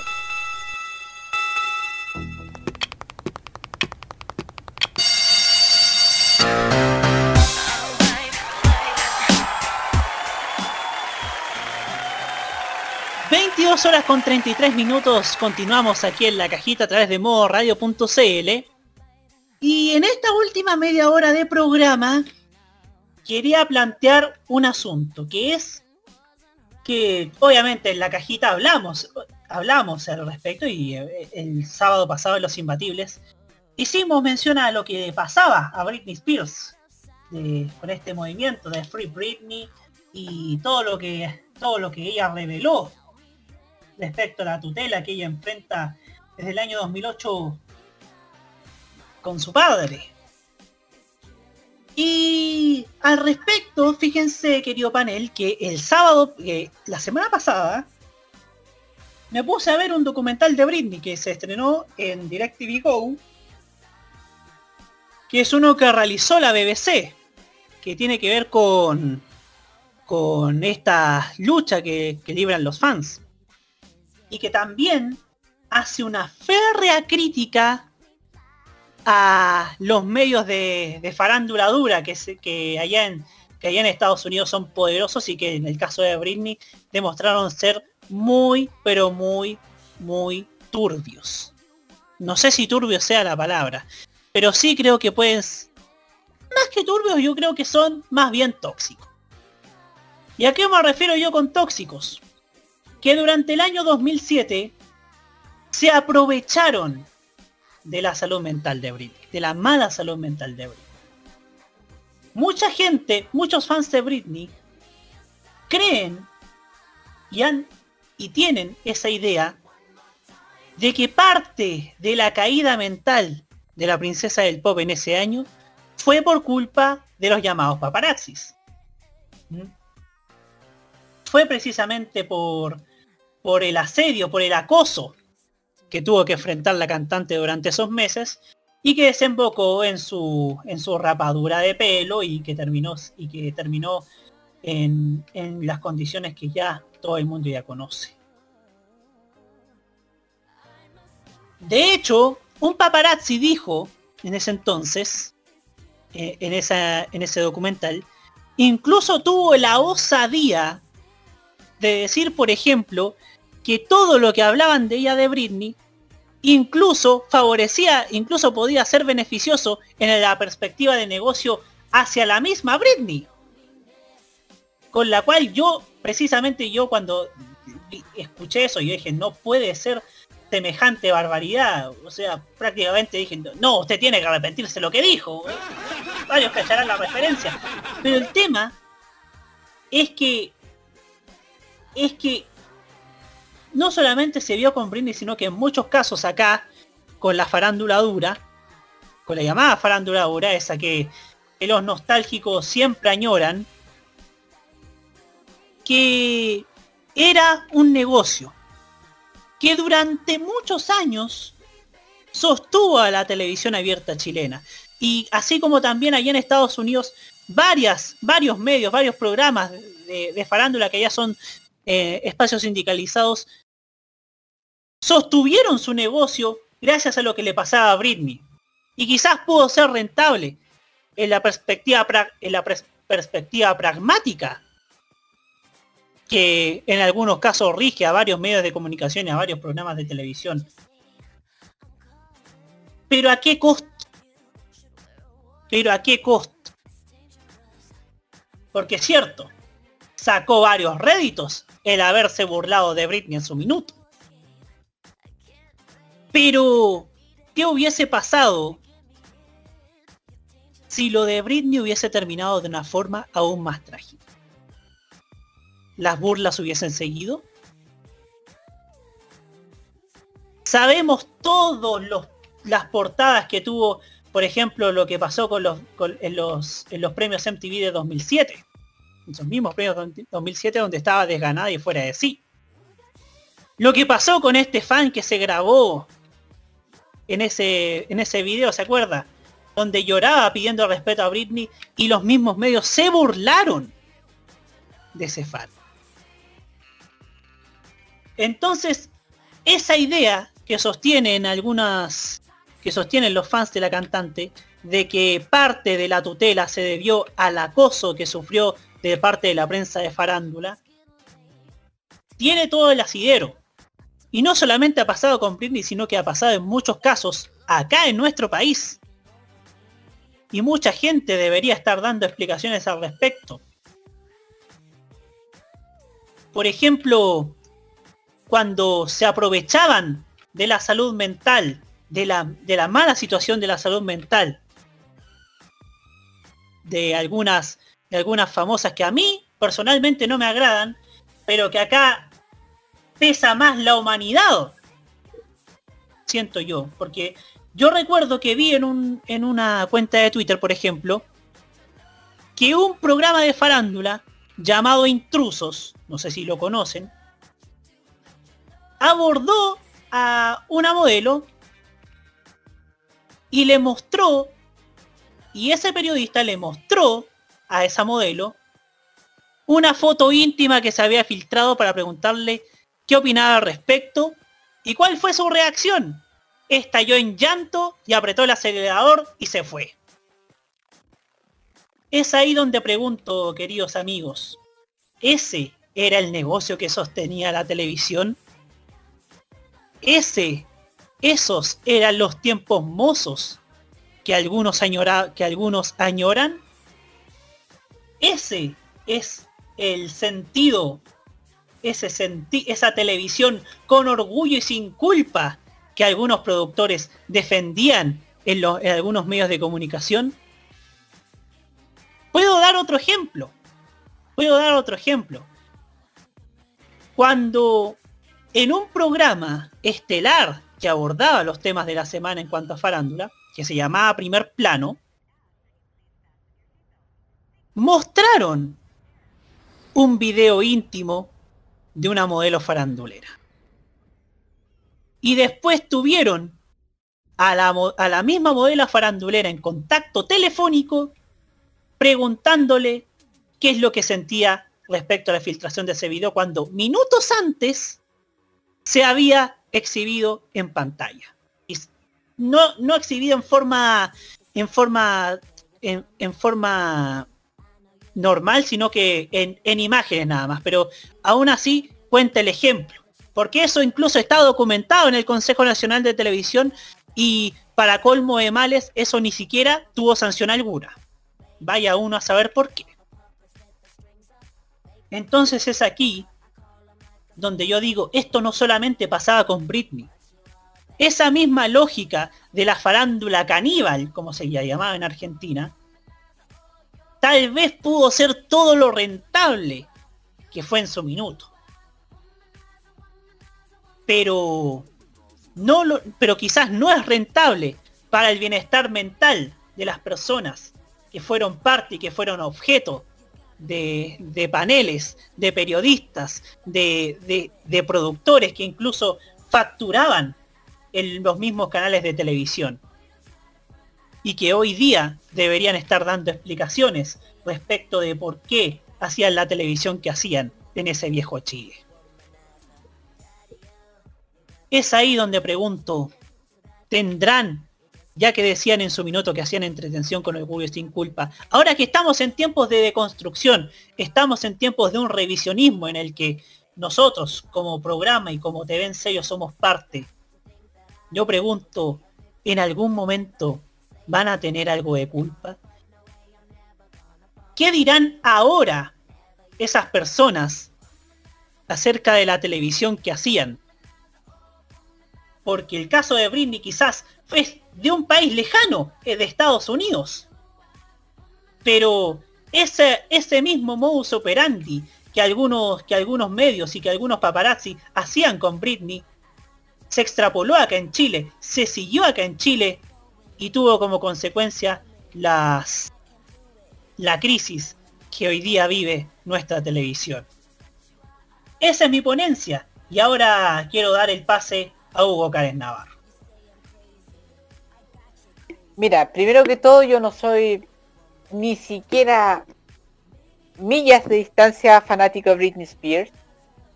Eh, pero yo creo que para toda persona que creció, creció en los 2000, sabe la importancia de Britney Spears en el mercado de la música y conoce bastante bien el proceso tortuoso que vivió la cantante a mediados de la década del 2000 y llegando a su punto culmine en el mes de febrero del 2007. Es quizás un punto ya que toda persona que se aprecie conocer la cultura popular del mundo sabe que ocurrió con Britney Spears en febrero del 2007. Las icónicas fotografías de ella en un estado de shock, delirando, que fue para muchos un objeto de publicidad, de mala publicidad, de escarnio hacia su persona, pero terminó en este tiempo, el día de hoy, convirtiendo a Britney en un símbolo, en un símbolo de muchos, de muchas personas. ¿Y qué, cuál símbolo reflejó Britney en esa foto, en esa actitud? Que hasta las personas más exitosas del mundo no tienen asegurado su salud mental. No tienen asegurado su estabilidad psíquica. Y que Britney Spears era, es tan débil como cualquiera de los mortales que habita este mundo. Nos dio una lección de humanizadora y que también marcó un antes y un después. Porque en el mundo todos nosotros celebrábamos a los paparazzi, a los programas de farándula, cuando mostrábamos el lado íntimo de las estrellas, las estrellas, no sé, saliendo de un restaurante con tal personaje, haciendo tal tipo de escándalo, la gente lo celebraba. Pero cuando se publicaron las fotos de Britney, comenzó a haber un sentido de culpa, una sensación de culpa de mucha gente. Algunos reaccionaron 13 años después, pero muchos comenzaron a darse cuenta que el camino del espionaje a las grandes figuras no era el camino para desarrollar un buen desarrollo del periodismo de espectáculo. El punto de inflexión de Britney Spears en febrero de 2007 fue un punto de inflexión en que el mundo se dio cuenta también de una manera introspectiva de cómo éramos nosotros como personas y que nosotros también necesitábamos cuidar. Y hoy Britney es un símbolo, un símbolo enarbolado por gran parte de las minorías del mundo, minorías de género, eh, eh, grupos LGBT, y no solamente por su música, por ser una estrella de pop, que siempre se vincula a ese mundo, sino porque es un reflejo de una persona que desesperadamente buscaba la atención del mundo, pero no para ser portada de diarios, sino para salvar su vida. Porque, como dice una canción de ella, la, la soledad lo estaba matando. No estoy parafraseando directamente esa palabra, pero algo estoy asociando de esa palabra. Su soledad como mujer, su soledad por no encontrar compañía de alguien, porque ni siquiera su padre se lo aceptaba, ni su padre ni su hermana. Ella necesitaba de una manera desesperada decirle a alguien, por favor, necesito ayuda. Y sí, soy la mujer más famosa del mundo, pero aún así tengo mis problemas. Britney Spears, en ese entonces la mujer más mediática del mundo, tenía problemas, ¿qué podíamos decir del común de los mortales? Y ese fue el símbolo de Britney Spears en ese momento. Un símbolo de una persona que pedía ayuda, pero que también podía verse reflejado en millones de personas que estaban viviendo momentos similares y que no sabían cómo expresar su desesperación. Esa desesperación, que muchas veces termina destruyendo familias cuando una persona decide por el peor camino que uno puede tomar, que es el determinar su propio destino, con sus propias manos, por su propia decisión. Hoy Britney Spears es una figura de culto y es una figura venerada por muchos, incluso muchos más de sus fanáticos, incluso mucho más que las minorías. Porque una persona decidió por fin cortar su oscuro pasado y emprender un futuro diferente. Un futuro diferente en donde sí podía ser escuchada, sí podía tener la confianza de muchas personas y sí podía convertirse también en un ejemplo para mucha gente, para poder expresar lo que sentían, para poder expresar lo que ellos vivían realmente y escapar de esta cárcel que significa muchas veces el estar presionado por ciertos personajes, por ciertos medios. Entonces, es, el símbolo de la Britney es, es muy valorable y hoy se grafica de gran manera con la enorme defensa que todo el mundo de los famosos, pero también de los ciudadanos comunes, reflejan hacia la causa de Britney Spears en esta audiencia, en este juicio que tiene contra su padre. Roque Espinosa, su turno.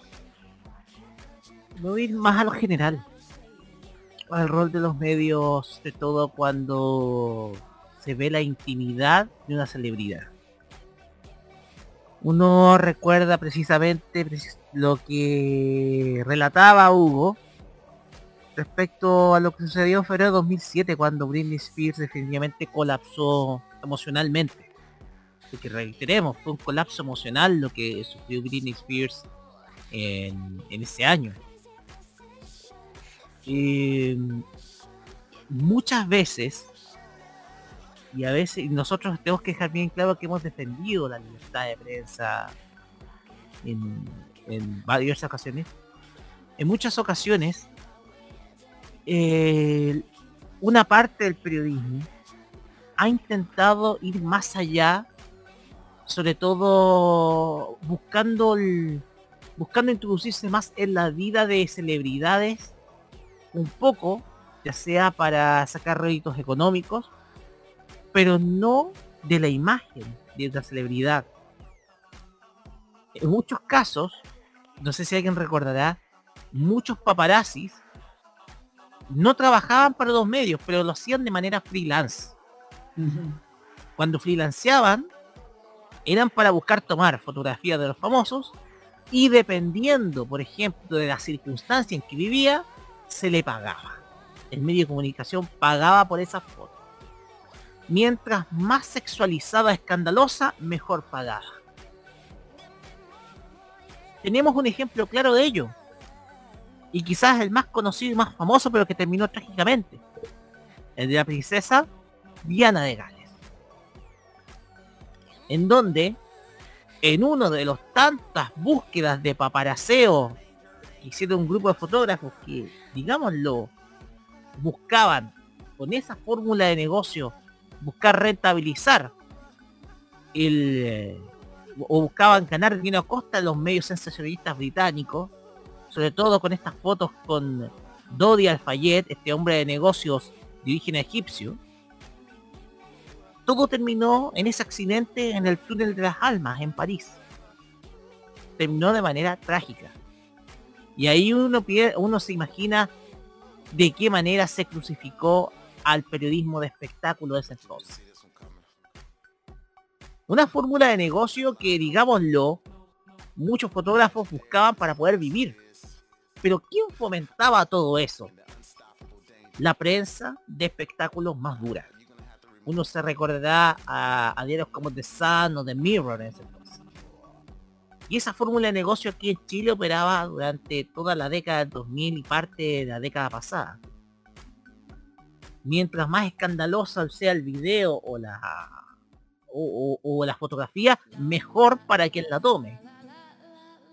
Era una situación en donde un modelo de negocios que la que los que farándulas siempre siempre un modelo de negocios que la farándula siempre hizo uso principalmente porque muchos de estos fotógrafos que en muchos casos no eran contratados por medio de comunicación se las arreglaban para poder alimentarse digámoslo.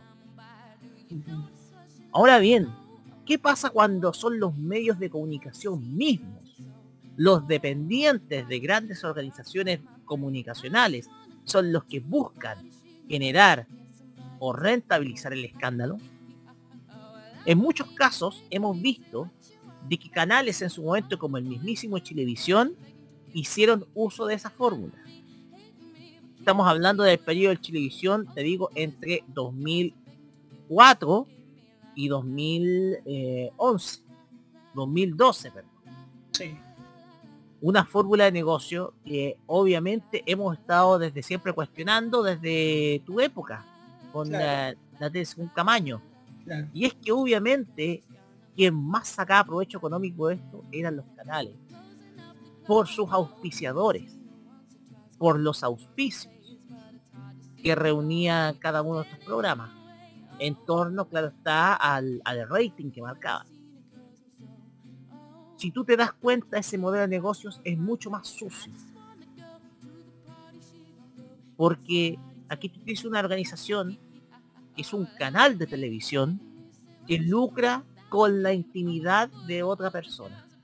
De hecho, me acordé cómo una vez SQP habló tanto de la llamada ley Boloco, una ley que buscaba resguardar la intimidad de muchas personas cuando son expuestas al, ojo público, al escarnio de medios de comunicación.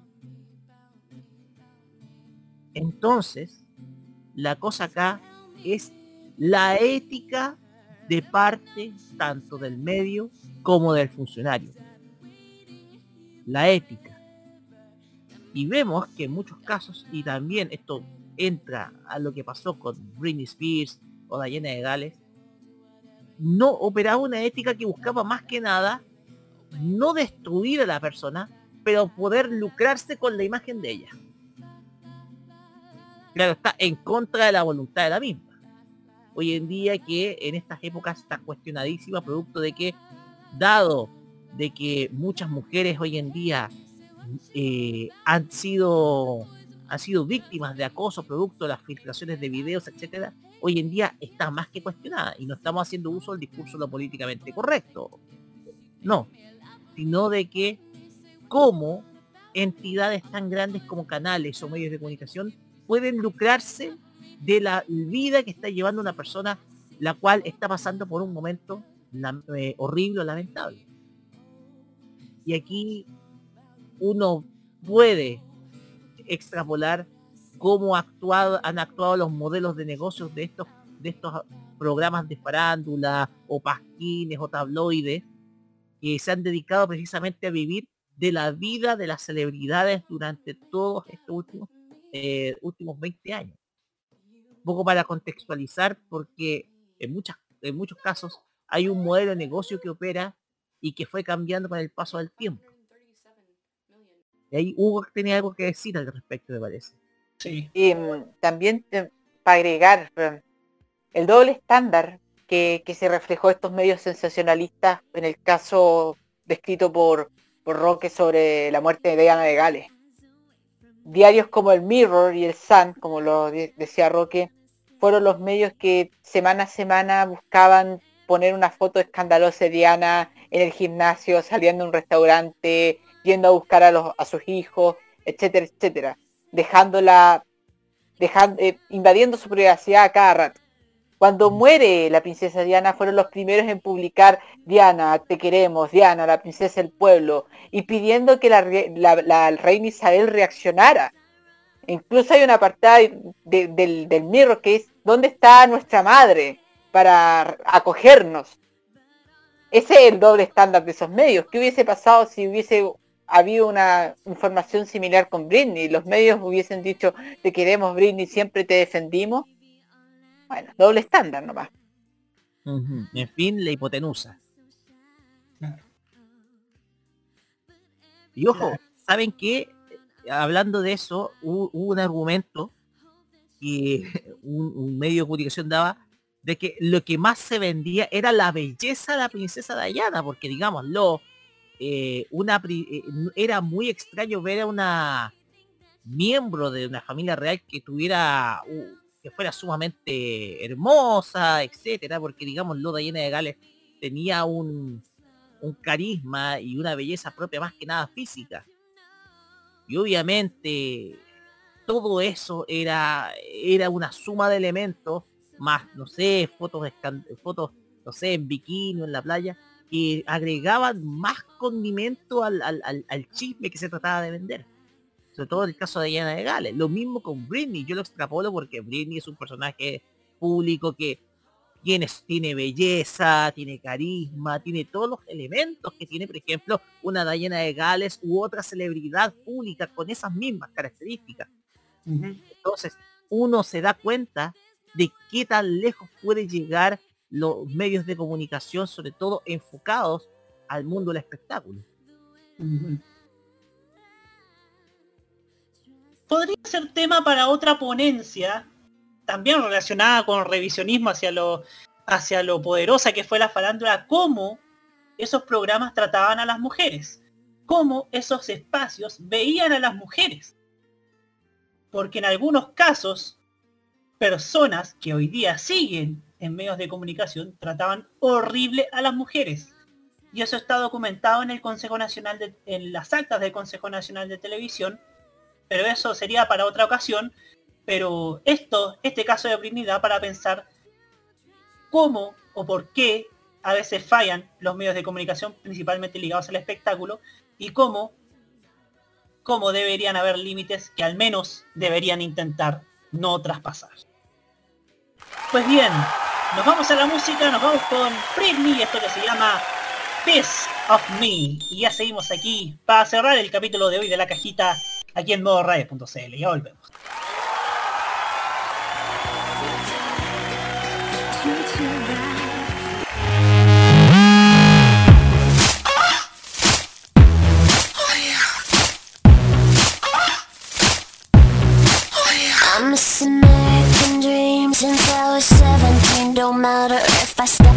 Or sneak away to the Philippines. They still gon' put pictures of my derriere in the magazine.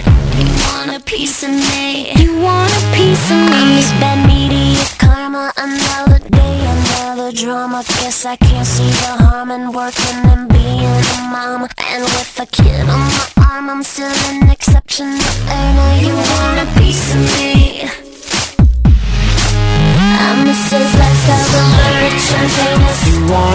piece of me I'm Mrs. Oh my god, that Britney shameless You want a piece of me I'm Mrs. Extra, extra, delicious skin You want a piece of me Mrs. She's too big, now she's too thin You want a piece of me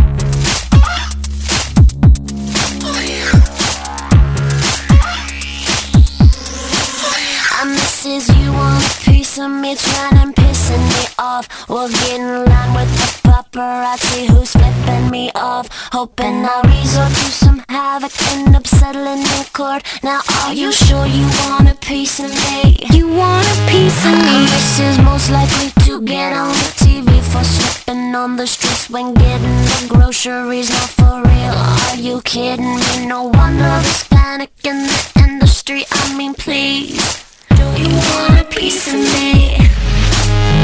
This is lifestyle of the rich and famous. Oh you want a piece of me? This is oh my god, that Britney shameless. You want a piece of me? This is extra, extra, it's just in.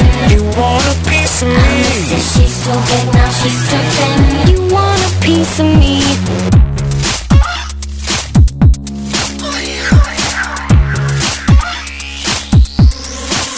I'm missing American dreams since I was 17. Don't matter if I step on the scene, no sneak away to the Philippines. They still go for pictures of my derriere in the magazine. You want a piece of me? You want a piece, piece of me? You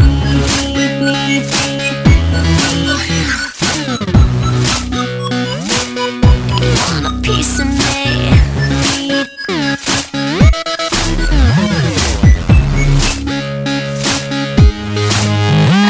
Mrs. Lifestyle, the rich and famous. You want a piece of me? And this is oh my god, that Britney shameless. You want a piece of me? And this is extra, extra, it's just in. You want a piece of And me? is she's too big, now she's too thin.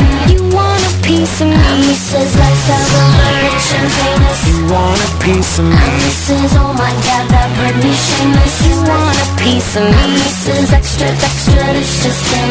You want a piece of me? this is she's too big, now she's too thin. You want a piece of me? Piece of me, me, me.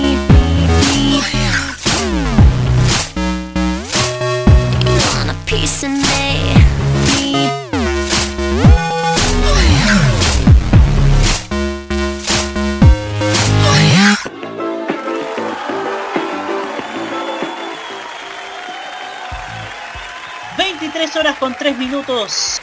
Ya estamos cerrando el programa de hoy de la cajita aquí en modoradio.cl con las tradicionales reflexiones finales de nuestro panel. Y quiero partir por Hugo Cárez Navarro.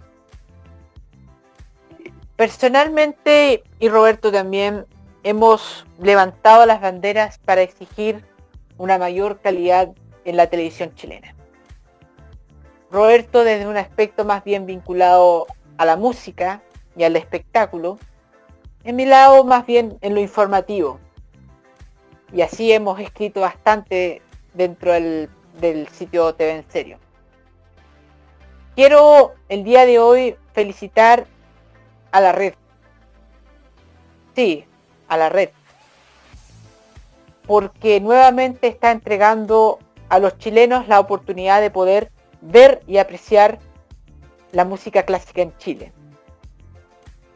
Los domingos, desde hace un par de domingos atrás, está exhibiendo algunos conciertos de ballet y de ópera que se realizan en el Teatro Municipal de Santiago y que culminarán con la gran ópera Carmen. El domingo pasado se exhibió El Lago de los Cisnes. Así que la oportunidad está, está la invitación está hecha para que podamos nosotros ver por fin un contenido de alta calidad, de alta calidad técnica y también de poder nosotros los chilenos ver una de las mayores expresiones del arte como es la ópera, como es el ballet, como es la música clásica, la música eh, sinfónica, filarmónica, entre otros. No desperdiciemos esta hermosa oportunidad que nos está ofreciendo la red y el Teatro Municipal de Santiago para reconquistar al público con contenido de calidad y que valga la pena tenerla dentro de nuestros contenidos televisivos. Felicidades a la red, felicidades al Teatro Municipal por dar este paso que nos hace recordar quizás grandes momentos, momentos estelares de la televisión chilena en donde se transmitían con gran, gran, gran entusiasmo importantes especiales líricos como los realizados en Canal 13 durante los 80 y los 90. Muy, muy bien dicho y además que tanto necesitamos necesitamos esta instancia en la televisión cuando a veces los contenidos de la pequeña pantalla se vuelven en algunos aspectos tan tan tan monotemáticos y a veces muy muy densos. Roque Espinosa, su turno. Gracias Roberto. Lo hago desde el teléfono ahora porque me acabo de trasladar a otro sector de la casa. Más que nada, eh, el día de hoy se vio el momento en donde comienza una nueva etapa en Chile. Hoy en día los jóvenes que, pedían protagonismo desde hace ya cerca de 30 años tienen su oportunidad. Los jóvenes de antes buscaban una oportunidad y los jóvenes de ahora tuvieron esa oportunidad, la tomaron y ahora en este caso son algunos casos alcaldes. Estos jóvenes lo hicieron a través de las herramientas democráticas que nos da el país. Porque tenemos que recordar que hubieron también juventudes que sacaron provecho de un régimen a través de estamentos públicos que eran completamente cuestionados por su nula democracia. Y uno puede recordar estamentos como la FSSECH eh, o también la Secretaría Nacional de la Juventud, que eran organismos manipulados por el régimen.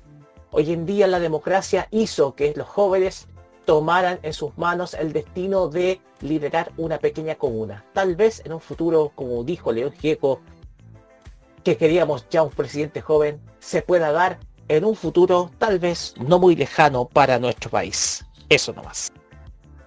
Muchas gracias. Quiero cerrar este programa de hoy. Primero que nada, deseándole toda la suerte, no, no toda la suerte, sino que todo el éxito a los alcaldes, alcaldesas y concejales que hoy día asumieron. Quiero desearles todo el, todo el, todo el éxito, que sus gestiones sean un ejemplo. Hoy día leía en Twitter que Maipú dejó de ser llamada como Maipú, Maipé, Maipú o, o la comuna de los peluches, la comuna de los TikToks, para volver a ser la comuna de la batalla de Maipú, la comuna del abrazo de Maipú, esa comuna histórica, la del templo votivo. Lo mismo puedo decir con Viña del Mar, que después de 16 años donde la UDI tuvo, tuvo su, tuvo varias, varios aspectos, tuvo amplio poder, y hoy día se dio ese poder a una, a una mujer joven, a una mujer que, que se propuso desde el primer momento levantar la comuna, como es el caso de Macarena Ripamonti, que hoy día, que hoy día de hecho hace pocos minutos encendió los colores del orgullo LGBTQ en, la, las dependencias de la municipalidad. También puedo hablar acerca de Irací Hasler, que hoy día asumió en Santiago y que, lo, y que lo hace acompañada de los mismos que le dieron su apoyo.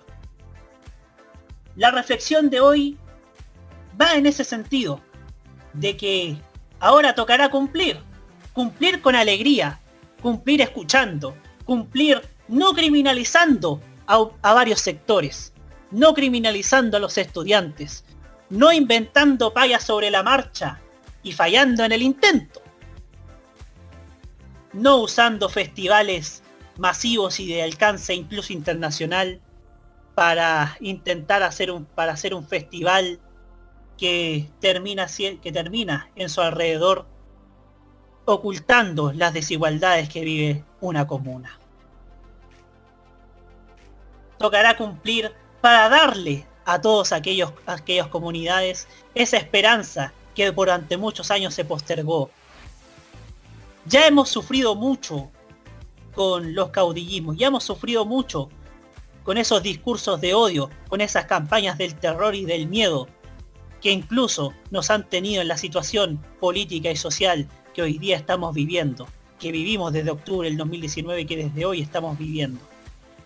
Estamos iniciando, esto es solo el comienzo de un largo proceso que ojalá tenga cambios significativos. Estoy creyendo, yo creo con toda seguridad que va a tener los cambios significativos que Chile necesita, que Chile está demandando desde hace varios años. Y esperamos de la misma manera que la televisión de nuestro país esté a su altura, que desde sus, que desde sus respectivos puntos de vista estén haciendo contenido acorde con el Chile de hoy, acorde con los nuevos tiempos, acorde con toda esa juventud que hoy día demanda cambios y que busca ser reflejada y verse identificada en los medios de comunicación, principalmente en los medios televisivos y en los medios digitales. Es tiempo de, un- de una nueva etapa y esa nueva etapa comenzó el día de hoy. Nos vemos la próxima semana en un nuevo capítulo de La Cajita aquí en modoradio.cl. Nos vemos. Muy buenas noches. Buenas noches.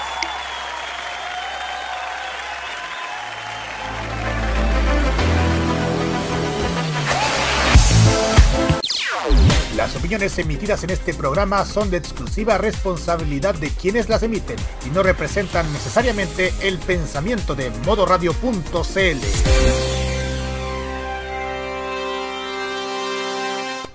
Este 2021, disfruta de todo el humor y la entretención.